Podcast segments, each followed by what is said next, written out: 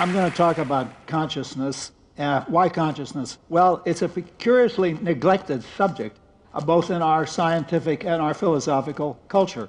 Uh, why is that curious? Well, it is the most important aspect of our lives for a very simple logical reason. Namely, it's a necessary condition on anything being important in our lives that we're conscious. You care about science, philosophy, music, art, whatever. It's no good if you're a zombie or in a coma, right? So consciousness is number one. The second reason is that when people do get interested in it, as I think they should, they tend to say the most appalling things. And then, even when they're not saying appalling things and they're really trying to do serious research, well, it's been slow. Progress has been slow. When I first got interested in this, I thought, well, it's a straightforward problem in, in, biology. Let's get these brain stabbers to get busy and figure out how it works in the brain. So I went over to UCSF and I talked to all the heavy duty neurobiologists there, and they showed some impatience, as scientists often do when, when you ask them embarrassing questions. But the thing that struck me is one guy said, an exasperated, very famous neurobiologist, he said, look, in my discipline, it's okay to be interested in consciousness, but get tenure first. Get tenure first. Uh, now, I think I've been working on this for a long time. I think now you might actually get tenure by working on consciousness. If so, that's a real step forward. Okay, now why then is this curious reluctance and curious hostility to consciousness? Well, I think it's a combination of two features of our intellectual culture that like to think they're opposing each other, but in fact they share a common set of assumptions. One feature is the a tradition of religious dualism. Consciousness is not a part of the physical world, it's a part of the spiritual world. It belongs to the soul, and the soul is not a part of the physical world. That's the tradition of God, the soul, and immortality. There's another tradition that thinks it's opposed to this, but accepts the worst assumption. That tradition thinks that we are heavy duty scientific materialists. Consciousness is not a part of the physical world. Either it doesn't exist at all or it's something else, a computer program or some, some damn fool thing. But in any case, it's not part of science. And I used to get an argument that really gave me a stomach ache. Here's how it went Science is objective, consciousness is subjective. Therefore, there cannot be a science of consciousness. Okay, so that's the, uh, these twin traditions are, are, are paralyzing us. Uh, it's very hard to get out of these twin traditions. And I have only one real message in this lecture, and that is consciousness is a biological phenomenon like photosynthesis, digestion, mitosis. You, you, know, you know all the biological phenomena. And once you accept that, most, though not all, of the hard problems about consciousness simply evaporate. And I'm going to go through some of them. Okay, now I promise you to tell you some of the outrageous things said about consciousness. One, consciousness does not exist. Uh, it's an illusion, like sunsets. Uh, science has shown uh, sunsets uh, uh, and uh, rainbows are illusions, so consciousness is an illusion. Two, well, maybe it exists, but it's really something else. It's a computer program running in the brain. Uh, three, no, the only thing that exists is really behavior. It's embarrassing how influential behaviorism was, but I'll get back to that. And four, maybe consciousness exists, but it can't make any difference to the world. How could spirituality move anything? And whenever somebody tells me that, I think, you want to see spirituality move something? Watch. I decide consciously to raise my arm, and the damn thing goes up.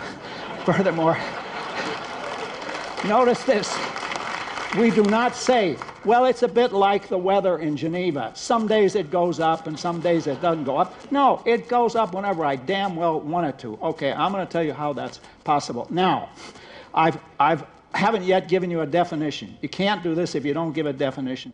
People always say consciousness is very hard to define. I think it's rather easy to define if you're not trying to give a scientific definition. We're not ready for a scientific definition, but here's a common sense definition. Consciousness consists of all those states of feeling or sentience or awareness. It begins in the morning when you wake up from a dreamless sleep, and it goes on all day till you fall asleep or die or otherwise become unconscious. Dreams are a form of consciousness on this definition. Now, that's the common sense definition. That's our target. If you're not talking about that, you're not talking about consciousness. But they think, well, if that's it, that's an awful problem. How can such a thing exist as part of the real world? And this, if you've ever had a philosophy course, this is known as the famous mind body problem. I think that has a simple solution too. I'm going to give it to you. And here it is. All of our conscious states, without exception, are caused by lower level neurobiological processes in the brain, and they are realized in the brain as higher level or system features. It's about as mysterious as the liquidity of water, right? The liquidity is not an extra juice squirted out by the H2O molecules, it's a condition that the system is in.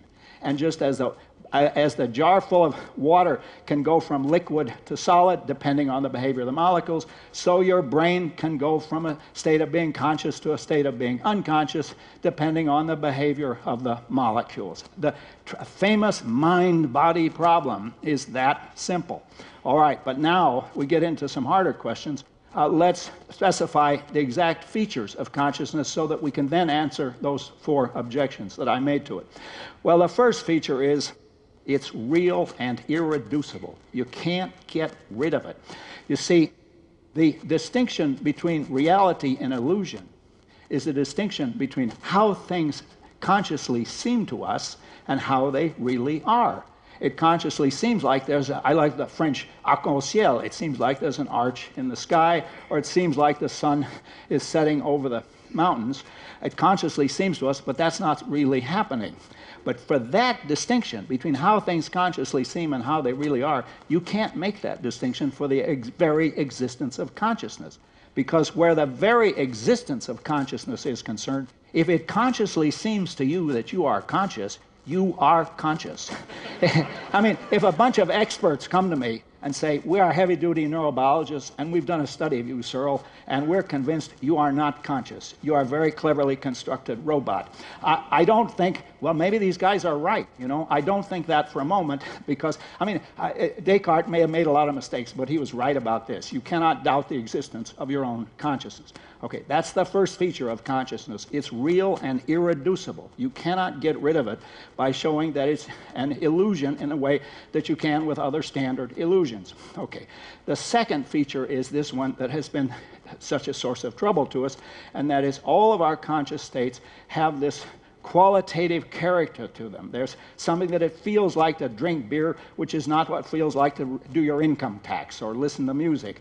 And this qualitative feel automatically generates a third feature, namely, conscious states are by definition subjective in the sense that they only exist as experienced by some human or animal subject, some self that experiences them. Maybe we'll be able to build a conscious machine. Since we don't know how our brains do it, we're not in a position so far to build a conscious machine. Okay, another feature of consciousness is that it comes in unified conscious fields. So I don't just have the sight of the people in front of me and the sound of my voice and the weight of my uh, shoes against the floor, but they occur to me as part of one single great conscious field that stretches forward and backward. That is the key to understanding the enormous power of consciousness. And we have not been able to do that in a robot. The disappointment of robotics derives from the fact that we don't know how to make a conscious robot, so we don't have a machine that can do this kind of thing. Okay, the next feature of consciousness after this marvelous unified conscious field is that it functions causally in our behavior. I gave you a scientific demonstration by raising my hand, but how is that possible? How can it be that this thought in my brain can move material objects? Well, I'll tell you the answer. We know, I mean, we don't know the detailed answer, but we know uh, the basic part of the answer, and that is there are a sequence of neuron firings, and they terminate where the acetylcholine is secreted at the axon end plates of the motor neuron. Sorry to use philosophical terminology here, but, but when it's secreted at the axon end plates of the motor neurons, a whole lot of wonderful things happen in the ion channels, and the damned arm goes up. Now, this, let, think of what I told you. One and the same event, my conscious decision to raise my arm has a level of description where it has all of these touchy feely spiritual qualities. It's a thought in my brain, but at the same time, it's busy secreting acetylcholine and doing all sorts of other things as it, gets, as it makes its way from the motor cortex down through the, uh, through the nerve fibers in the arm. Now, what that tells us is that our traditional vocabularies for discussing these issues are totally obsolete one and the same event has a level of description where it's neurobiological and another level of description where it's mental, and that's a single event, and that's how nature works. That's how it's possible for consciousness to function causally. Okay, now with that in mind, with uh, going through these various features of consciousness, let's go back and answer some of those early objections. Well, the first one I, I said was consciousness doesn't exist, it's an illusion. Well, I've already answered that. I don't think we need to worry about that. But the second one had an incredible uh, influence and may still be around, and that is well, if consciousness exists, it's really something else. It's really a digital computer program running in your brain.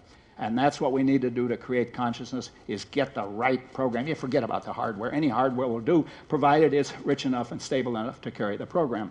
Now, we know that that's wrong. I mean, uh, anybody who's uh, thought about computers at all can see that that's wrong because computation is defined as symbol manipulation. Usually thought of as zeros and ones, but any symbols will do. You get an algorithm that you can program in a binary code, and that's the defining trait of the computer program. But we know that the, that's purely syntactical, that's symbolic. We know that uh, actual human consciousness has something more than that. It's got a, con- a content in addition to the syntax, it's got a semantics. Now, that argument, I made that argument 30, well, my God, I don't want to think about it, more than 30 years ago. But there is a deeper argument implicit in what I've told you, and I want to tell you that argument briefly, and that is consciousness creates an observer independent reality. It creates a reality of money, property, government, marriage, uh, uh, uh CERN conferences, uh, uh, cocktail parties, and summer vacations. And all of those are creations of consciousness. Their existence is observer relative. It's only relative to conscious agents that a piece of paper is money or that a bunch of buildings is a university. Now, ask yourself about computation. Is that absolute, like force and mass and gravitational attraction, or is it observer relative? Well, some computations are intrinsic. I add 2 plus 2 to get 4. That's going on no matter what anybody thinks. But when I haul out my pocket calculator and do the calculation, the only intrinsic phenomenon is the electronic circuit and its behavior. That's the only absolute phenomenon. All the rest is interpreted by us computation is only exists relative to consciousness. Either a conscious agent is carrying out the computation or he's got a piece of machinery that admits of a computational interpretation. Now that doesn't mean computation is arbitrary. I spent a lot of money on this hardware, but we have this persistent confusion between objectivity and subjectivity as features of reality and objectivity and subjectivity as features of claims. And the, the bottom line of this part of my talk is this you can have a completely objective science, uh, a science where you make objectively true claims about a domain whose existence is subjective, whose existence is uh, uh, in the human brain consisting of subjective states of sentience or feeling or awareness. So the objection that you can't have an objective science of consciousness because it's subjective and science is objective, that's a pun. That's a bad pun on objectivity and subjectivity. You can make objective claims about a domain that is subjective in its mode of existence, and indeed that's what neurologists do. I mean, you, you have patients that actually suffer pains, and you try to get an objective science of that. Okay, I promised to refute all these guys, and I don't have an awful lot of time left, but let me refute a couple more of them. I said that behaviorism ought to be one of the great embarrassments of our intellectual culture uh, because it's refuted the moment you think about it. Your mental states are identical with your behavior. Well, think about the distinction between feeling a pain and engaging in pain behavior. I won't demonstrate pain behavior, but I can tell you I'm not having any pains right now. So it's an obvious uh, mistake. Why did they make the mistake? The mistake was, and you go back and read the literature on this, you can see this over and over. Uh, they think if you accept the irreducible existence of consciousness, you're giving up on science. you're giving up on 300 years of human progress and human hope and all the rest of it. And the message I want to leave you with is consciousness has to become accepted as a genuine biological phenomena, as much subject to scientific analysis as any other phenomenon in biology, or for that matter, the rest of science. Thank you very much.